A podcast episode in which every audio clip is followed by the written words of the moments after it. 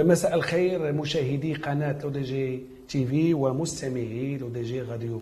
مرحبا بكم في حلقة جديدة وكما عودناكم في حلقات آه، برنامج زاوية 90 استضافة مجموعة من الباحثين والأكاديميين في المجال الرياضي. اليوم نستضيف الدكتورة سميرة العبدي وهي دكتورة في القانون العام آه، حصلت على آه، درجة الماستر في الاقتصاد والتدبير والقانون الرياضي لها عدة كتابات في المجال متخصصة في النزاعات الرياضية ولها تجربة كبيرة في مجال كرة القدم والنزاعات الأخرى المرتبطة بها. إذا اليوم نحاول أن نتعمق في نقاش المتعلق بالنزاعات الرياضية وهو حقل معرفي أصبح اليوم يعطي مجموعة من التصورات حول تطوير الرياضة وكرة القدم بصفة خاصة. دكتورة سميرة العبدي مرحبا بكم معنا اليوم في الزاوية 90 أهلا وسهلا بكم وبمتتبعي لو دي جي تي في ولو دي جي راديو. في الحقيقة سيدة سميرة الحديث عن النزاعات الرياضية هو حديث ذو شجون بمعنى آخر أننا نجد اليوم أن المجال المتعلق بالنزاعات الرياضية هو مجال جديد لكنه قديم في نفس الوقت. شنو يمكن لك تقولي لنا على هذا المجال بالضبط وعلى النزاعات الرياضية بصفة عامة؟ أه، صحيح أنه بيت جديد القديم كما ذكرتم ولكن النزاعات الرياضية ونزاعات كرة القدم بصفة خاصة آه، كانت مرتبطة دائما بظهور الاحتراف يعني بظهور العقود الأولى للاعبين وبحدوث بعض الأمور التي حالت دون أن يأخذ هؤلاء اللاعبين أجورهم في الوقت المطلوب. آه، بطبيعة الحال أن نتحدث عن النزاعات في المجال الرياضي فهو حقل واسع وواسع جدا. متشعب أقول. متشعب. آه، ولا يشمل فقط النزاعات المتعلقة بالشغل. هو هناك بطبع الحال نزاعات أيضا ذات طابع تاديبي وهناك أيضا ذات طابع تجاري مالي. آه، ولكن إن أردنا آه، أن نصنف النزاعات الرياضية في المغرب سنقول أنها تخص آه، كرة القدم بالضبط وتخص النزاعات المتعلقة أو المشاكل المتعلقة بعقود اللاعبين بتأويلها وبتنفيذها. نعم. آه، هو في حقيقه كما قلت على أن على ان النزاعات الرياضيه هو حديث ذو شجون ومرتبط بطبيعة الحال بمجموعة ديال ديال ديال القوانين سواء قانون الشغل سواء قانون التجاري سواء مجموعة من القوانين لكن بالضبط عندما ظهر آه، يعني ظهرت العقود وعندما أصبحنا يعني نقول على أن كرة القدم أو باقي الرياضات انتقلت من الهواية إلى الاحتراف ظهرت هذه النزاعات لكن لا زال يعني هناك مشاكل عدة مرتبطة بهذا بهذا المجال بطبيعة الحال خصوصا القضايا المعروضة اليوم سواء دوليا أو وطنيا وحتى على مستوى دوريات كبرى نجد أن النزاعات الرياضية هي تفرض نفسها بشكل بشكل كبير فباعتقادكم الشخصي ماذا يمكن القول على هذه المسألة دي بالذات؟ أكيد أن حين نتحدث أنا أقول عن تضخم بين مزدوجتين في مجال النزاعات لا نخص المغرب بالذكر فقط لأن هذا مشكل عالمي وحتى الدوريات الأوروبية آه، يعني هي دوريات آه، خصوصا في يعني تعاني من مشاكل ديال المديونية المتعلقة أساسا أساسا بمستحقات اللاعبين. إذا هذا ليس مشكل وطني بحت يعني هو يعني هذا المشكل ديال النزاعات هو مشكل عام. وإن استطلعنا الإحصائيات لدى الفيفا بالنسبة للموسم 2022 2023 سوف نجد أنه قد عرض عليها 14450 نزاع. وهذا رقم مهول. رقم كبير جدا. حين نتحدث عن الفيفا نتحدث عن مؤسسة دولية صحيح أنها آه، تسير كرة القدم المنظمة عبر العالم ولكن يبقى هذا الرقم رقما مهما. آه، بالنسبة لفرنسا مثلا نجد أن آه، أعرق الأندية تجد تجد مشكل في المديونية بسبب عدم قدرتها على الوفاء بالتزاماتها التعاقدية تجاه اللاعبين أو تجاه المدربين. آه، إحنا لاله سميره لماذا نتحدث على كره القدم حتى يعني نوضح أكثر للمتتبعين ديال زاوية 90 على أن النزاعات كرة القدم على اعتبار أن هي الرياضة الاولى يعني هي الرياضة الشعبية الأولى عالميا. ثم على مستوى الحيويه التي تعرفها كرة القدم على المستوى العالمي. فبالتالي داك الشيء إحنا اليوم نتحدث في النزاعات الرياضية على وجه الخصوص في كرة القدم علما أن هناك دوريات محترفه في رياضات مختلفة مثلا كرة السلة أو كرة الطائرة أو كرة اليد. ولكن نجد أن الفيفا أو لا لاطاس كتشتغل بشكل كبير على هذه الملفات.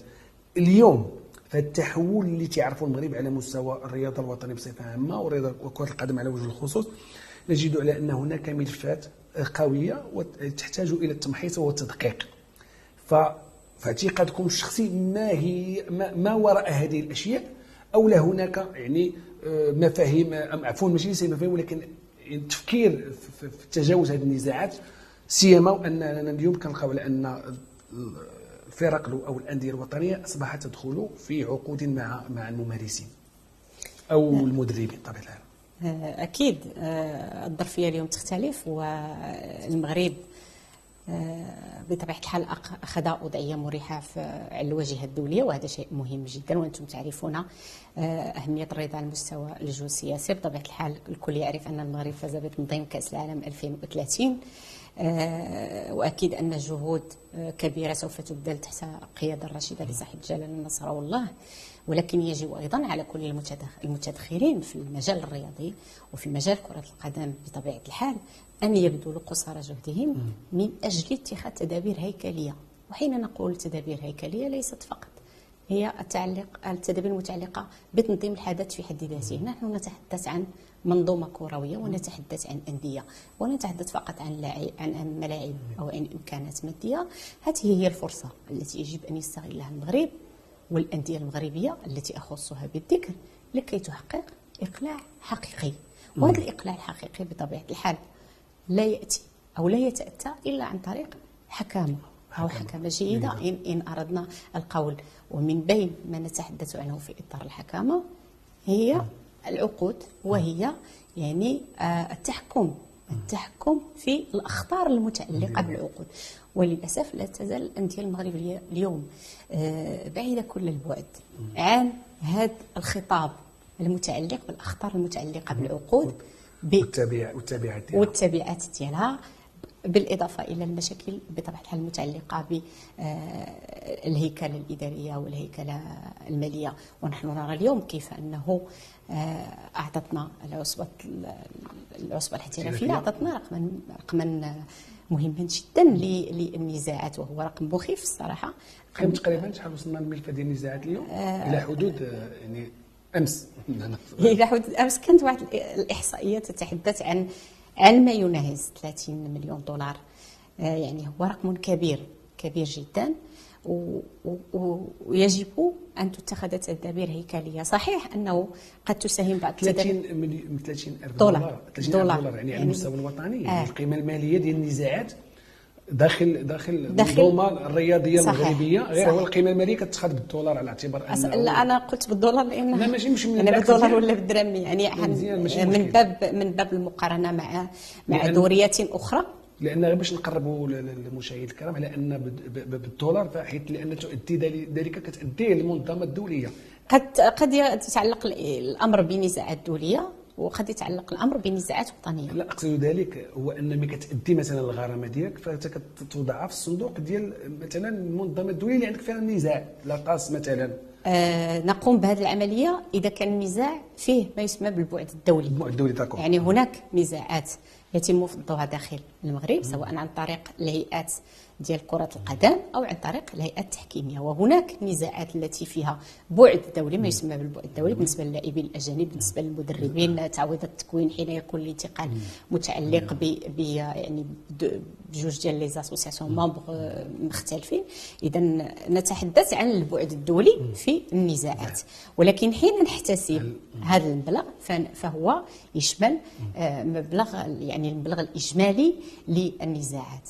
وحين أتكلم عن التدابير الهيكلية آه، قرأت في وسائل الإعلام منذ أيام أنه آه، من الممكن أو من المحتمل أن يتم آه، دمج دمج أو أو إدخال الجماعات الترابية في حل جزء من هذا المشكل هذه خطوة في نظري جيدة ولو أنها تحتاج إلى بعض إلى بعض التمحيص. لماذا؟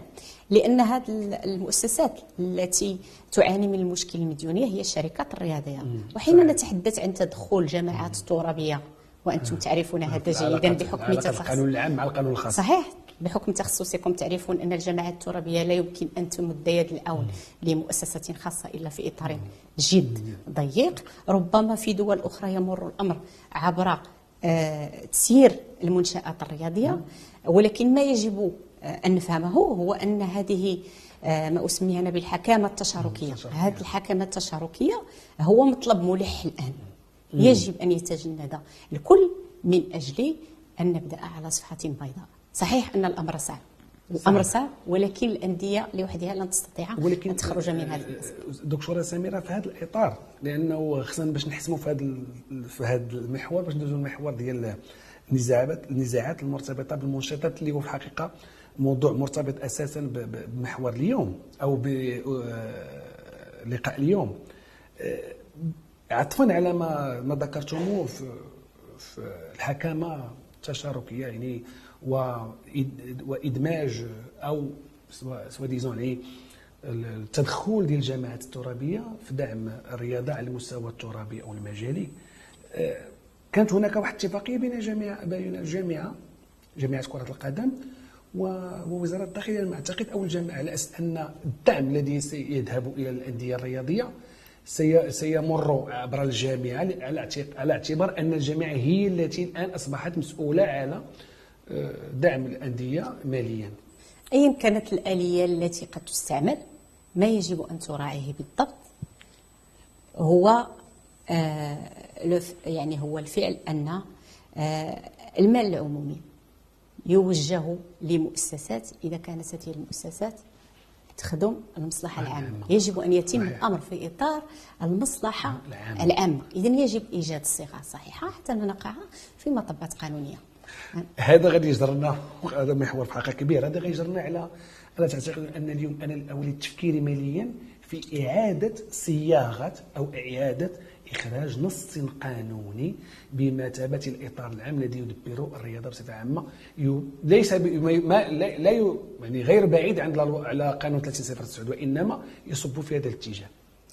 أكيد أن هناك مجموعة من الإصلاحات القانونية والمؤسساتية أيضا التي يجب آه، أن تدخل آه، يعني في إطار في إطار التنفيذ وأنا أظن أن هناك مشاريع حتى بالنسبة للإصلاح المؤسساتي لقطاع الرياضة ككل وهذه مسألة أنا أرى أنها صحية. آه، بالنسبة للقانون 30 صفر 9 له نواقصه وله إيجابياته.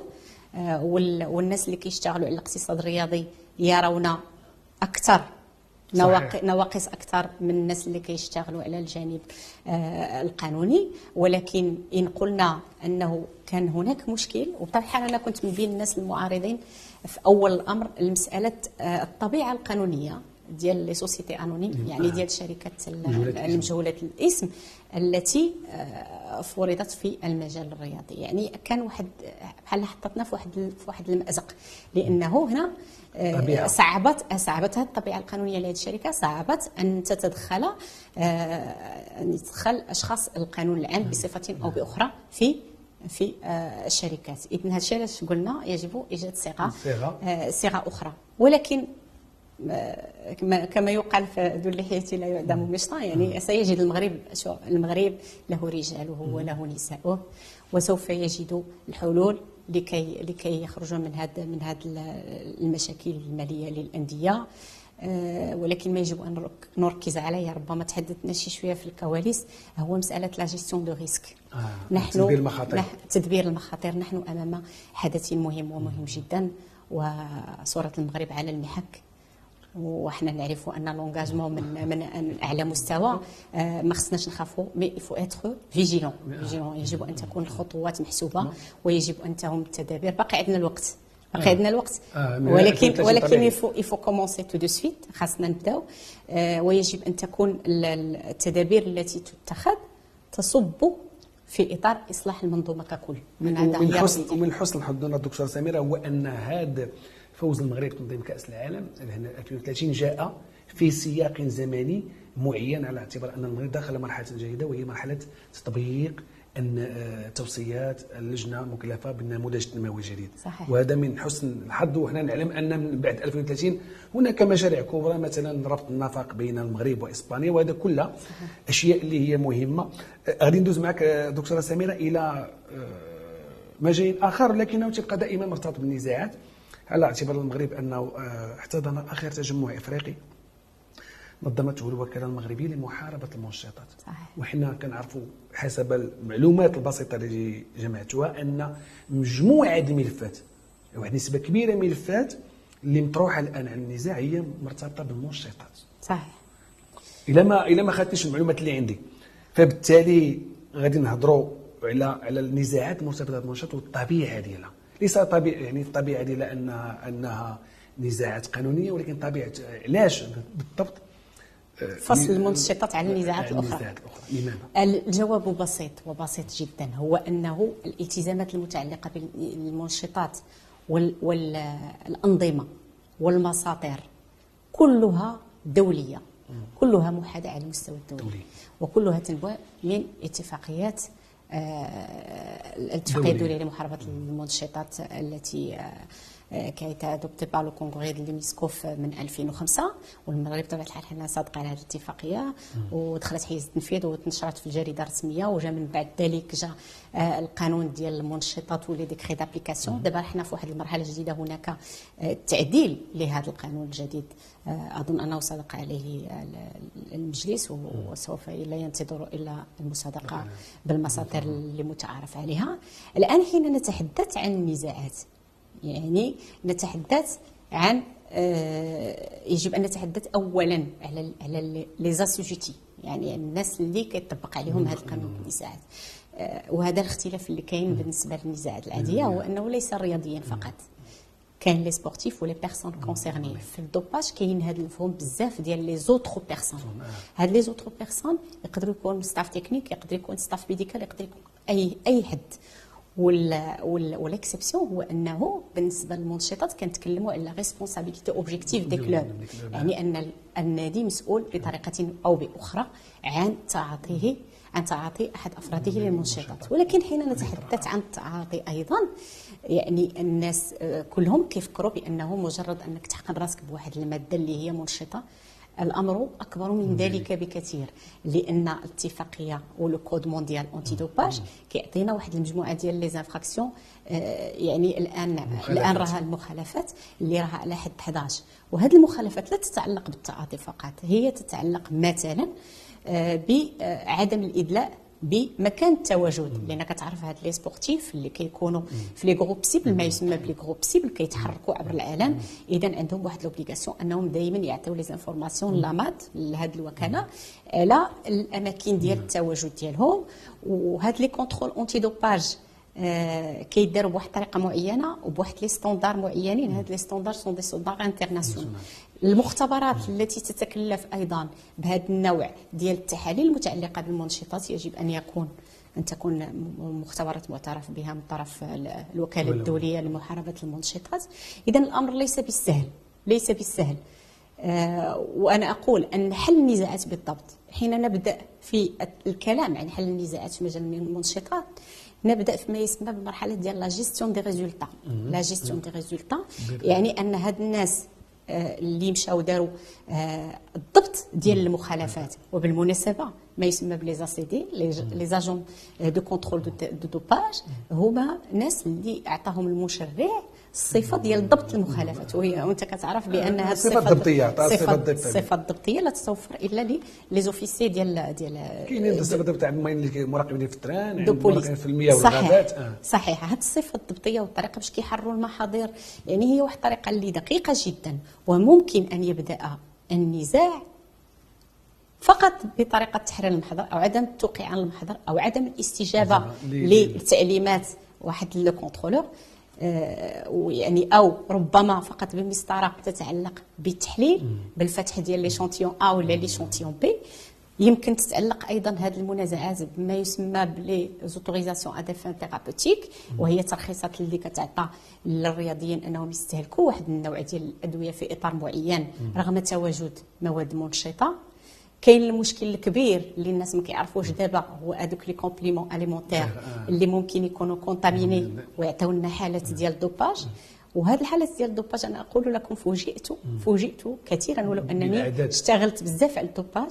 يعني فوجئت في في هذا le congrès أن هناك مختبرات جد جد متخصصة وكبار في هذا الشيء ديال la toxicologie في الطرق التي يبتدئها المخالفون من أجل إخفاء يعني المعالم المعالم المعالم ديال l'infraction وفي هذا السياق دكتورة سميرة باش نحدد لأن آه، طلعت يعني في بعض المقالات العلمية حول هناك مختبرات آه، مختبرات اللي متخصصه ف dopage واللي كتعطي المزاول أو أو الرياضي كتعطيه واحد واحد المنشط ولكن بعد ذلك ملي تدوز ذاك المحطة ديال l'événement اللي هو مشارك فيه.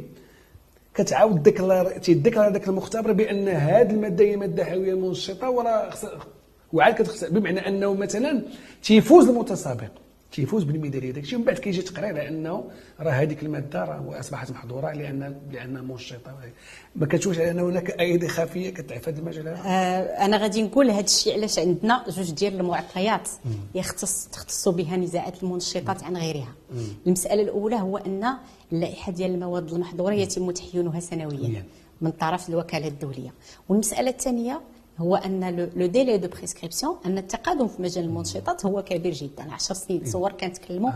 على 10 ديال السنين. يعني ممكن واحد يلعب واحد ال واحد ال compétition اليوم واحد اللاعب ويمشي ويمشي في في, في ما يسمى بالتقاعد الرياضي ويجلس ثلاث سنين ولا أربعة ويلقى راسه متابع في قضية ديال المنشطات. والفيت أنه مشى في تقاعد رياضي لا يعفيه نهائيا من المسؤوليه اذا هناك طرح المسؤولية. آه، جنائية. آه، والمشرع المشرع نص على عقوبات في القانون ديال ال dopage. كاين عقوبات جنائية وكاين غرامات. أكثر من ذلك. أن هذه المخالفات ديال المنشطات يمكن أن تفتح المجال لما يسمى بالتعويض أو جبر الضرر. لأن أنت منين خديتي المنشطات وفزتي بطريقة غير مشروعة بين مزدوجتين بواحد المنافسة خديتي الحق ديال واحد آخر اللي كان ممكن يفوز. آه. اذا هاد الأشخاص القانون كيحميهم وكيعطيهم الإمكانية ديال أنه في حالة ثبوت. تعاطي المنشطات بطريقة أو بأخرى أنهم يتابعوا الشخص المالي لأن كاين كما تقولوا في الأركان العامة للقانون هو الإدراك والإرادة والقصد الفعل الجنائي. فبالتالي هذاك الشيء تمشيو كتمشي حتى القضية الجنائية. صحيح. والمسألة ديال القصد vous avez bien fait de me rappeler ça المسألة ديال ديال l'intention هي مسألة أيضا لها وضع خاص فيما يتعلق بالمنشطات. ليس ضروري. وهذا استثناء. ليس ضروري أن يكون هناك قصد لتعاطي المنشطات أنا نعطيك مثال بسيط. واحد ال واحد ال من staff technique ديال ديال ال un club دار واحد شي شوية ديال واحد المادة منشطة وصافح الرياضي قبل بداية المنافسة. تصور شنو ممكن طريقه باش ممكن واحد يدوپا. شوف فين وصلنا. يعني واخا حنا كنتحدثوا على الأمور بصيغة بسيطة ولكن مجرد المصافحة ثبت من بعد أنه كاينة ديك la substance interdite عنده في الدم ديالو وبواحد يعني النسبة مئوية اللي هي صغيرة. اذا هنا الرياضي ما كانش عنده القصد ولكن عوقب رغم ذلك. وهذا من بين الحوايج اللي كيختص بهم les infractions ديال ال dopage. دكتوره في حق هذا المجال ديال المنشطات؟ هو في حق في اعتقادي الشخصي لأنه مجال كبير و ويجب يعني أخذه بعين الاعتبار في تطوير الرياضة لأنه بالنسبة لي أنا اليوم أصبح يعني حقلا معرفيا يجب مرتبطا بالرياضة ويجب الاخذ بعين الاعتبار حتى يمكن أن نطور الرياضة بشكل يعني متكامل بدون نواقص والكمال لله. بغيت نسولك دكتور سمير على على على الوكالة المغربية لمحاربه المنشطات وآخر تجمع إفريقي اللي دار وأنتم ساهمتوا به بواحد الورقة يعني أكاديمية. واش ممكن تحدثنا عليه وتقولنا شنو هما يعني أهم الإيجابيات اللي خرج بهم المغرب في التجمع الإفريقي؟ أول شيء آه، بطبيعة الحال هو احتضان التظاهرة في حد ذاتها لأن إلا شفنا فوقاش يعني العمر ديال ديال الوكالة هي وكالة فتيه راه ما عندهمش مازال ما كملوش ثلاث سنين يعني. آه ومع ذلك يعني بالمجهودات ديال السيدة الرئيسة و le staff ديالها داروا واحد الخدمة اللي هي كبيرة. راه باش يلاه تبدا وتجيب مؤتمر من ذاك الحجم ولا 33 édition راه ماشي شي حاجة اللي هي سهلة. المسألة الأخرى هو أنه كان يعني آه، رؤساء مختبرات وأصحاب مختبرات و les médecins légistes و les toxicologues و les médecins de sport من افريقيا وعلى مستوى جد رفيع وأنتم تعرفون ربما بأنه باش دير بعدا باش دير مختبر مختبر ديال ديال ال dopage. راه شي حاجة اللي مكلفه بزاف. هذا ما نتمناه. نتمنى أن يستطيع المغرب يوما ما أن يكون له مختبره الخاص لأن هذه المختبرات مكلفة جدا جدا. وحتى التحاليل هي مكلفة جدا. هذاك الشيء علاش في المساطير كيعطيو لك la possibilité de compromis يعني أنك تعترف وتنقص لك يعني العقوبة وأشياء من هذا القبيل. اذا بالنسبة لهذه المخرجات ديال هذا المؤتمر بصفة عامة كان هناك يعني حديث حديث حول الطرق الجديدة لكشف بعض الممارسات المناهضة لقانون المنشطات فيما يتعلق بالطب الرياضي. آه، كان هناك نقاش أيضا صغير ومنه الورقة ديالي حول آه، كيفية التقاضي حين حين يتعلق الأمر بالمنشطات. واللي خصنا نعرفوه هو أنه حتى واحد ما عنده لا كومبيتونس في المنشطات إلا لا مات. لا الجامعات ولا لا كاس عندهم هذه الإمكانية. إذا المشرع أعطى بصفة صريحة الصلاحية للمض اللي هي شخص من أشخاص القانون. العام أنها تكلف بهذه المسألة ديال ديال ال dopage كتكلف ب l'éducation كتكلف le contrôle ب les ACD ولكن تتكلف أيضا بالجانب ديال السهر على مسطرات النزاعات في المنشطات. صحيح هو أنه لا, لا تزال الأمور في بدايتها, في بدايتها. صحيح. وهذا le conseil de discipline ديال l'AMAD آه هو واحد هو le conseil de discipline اللي مختص بهذا النوع ديال النزاعات. وبطبيعة الحال المشرع يضمن دائما. إمكانية الطعن للرياضيين أو المتهمين كيفما كانوا. ولكن الإمكانية الطعن بما أن الأمر يتعلق بشخص من أشخاص القانون العام فاننا نعطي الصلاحيه للقاضي الإداري ليفعل ذلك. اذا هذه الأمور لا تزال فتية في المغرب. ولكن on doit se féliciter لأننا درنا درنا خطوه خطوات كبيرة. الآن المرحلة ديال la gestion de résultats أنا كنظن أن الناس ديال الوكاله كيديروا تدبير النتائج اللي هي المرحلة المتعلقة بالنزاعات. صحيح. آه، باش كيديروا واحد المجهود باش أن هذا le conseil de discipline يخدم dans les meilleures conditions possibles دكتورة سميرة قبل ما نختم معك آه، في حقها غادي لك على واحد على واحد المسألة أكاديمية مهمة بالنسبة لي وللأسف ما حضرتش ما جبتش معايا الكتاب الأخير اللي ساهمت فيه حول يتعلق بدليل تدبير المنظمات الرياضية أو أو الأندية الرياضية على من organisations sportives ياك؟ les clubs sportifs. club الأندية الرياضية. آه هذه يعني مساهمة قيمة وواحد التجمع ديال مجموعة من الباحثين في المجال واللي هما أسماء ديالهم معترف معروفين ومهتمين بالمجال. شنو كنقول لنا على هذا المنتوج الفكري الأكاديمي؟ آه، صراحة أنا بالنسبة لي هو منتوج مهم. ينضاف إلى الخزانة ديال التأليف في المجال ديال الرياضة سواء تعلق الأمر بالقانون أو بالتدبير الرياضي أو أي تخصص آخر. آه، باش تجمع تسعة الباحثين يديروا الكانكيد شي حاجة اللي ماشي سهلة. وباش تدير ان جيد اي با ان اوفراج شي حاجة أكثر صعوبة لأن حين يتعلق الأمر بمؤلف أكاديمي يعني كان المعايير راه معروفة والمعايير ديال البحث راه معروفة ولكن باش تبسط الأمور وديرها في إطار ديال واحد دليل ديال تسيير الأندية المسألة يعني فيها تحتاج إلى مجهود أكثر. آه، ما نتمناه؟ ما نتمناه هو أن يطلع المسيرون في الأندية على هذا لو جيد وفي الحقيقة أنا سئلت سئلت كثيرا وهل مسيرون في المستوى الذي يمكنهم من أن يفهموا ما يوجد داخل لا يجب أن نبخس الناس حقهم وما نعموش ما نقولوش كل شيء راه ما يقدرش يفهم. آه، الأبجديات ديال ال marketing ولا ديال les contrats ولا ديال les communications. كاين الناس اللي غيفهموا غيطبقوه مباشرة. والحمد لله حنا عندنا الأنظمة ديال الشركة اليوم درناه باش نفتحوا الرياضة على الاستثمار ودرناه. باش نفتحوا الأندية على ناس متخصصين وذات مستوى اللي غيمكنهم أنهم يحسنوا لنا المنتوج الكروي اللي كيليق بالمغرب وبالسمعة ديال المغرب. آخر سؤال. المغرب في أفق 2030 أتمنى أن تكون فرصة تنظيم كأس العالم فرصة للإقلاع الاقتصادي والاجتماعي للمغرب كما كان الأمر بالنسبة لبعض الدول. أه بقى غير نختم معك دكتورة سميرة. كنشكرك على المساهمة ديك القيمة في برنامج الزاويه 90 وكان إن شاء الله كنتمنوا على أن تكون عندنا جلسات أخرى مستقبلا لمناقشة مجموعة من من يعني من الأمور المتعلقة بالرياضة والنزاعات الرياضية. إن شاء الله. اذا شكرا لكم ولمتتبعي لو دي جي تي في ولو دي جي راديو. شكرا دكتورة سميرة. اذا بقى لنا غير ندعوكم مشاهدينا الكرام متتبعي برنامج زاوية 90 ونضرب لكم إن شاء الله موعدا.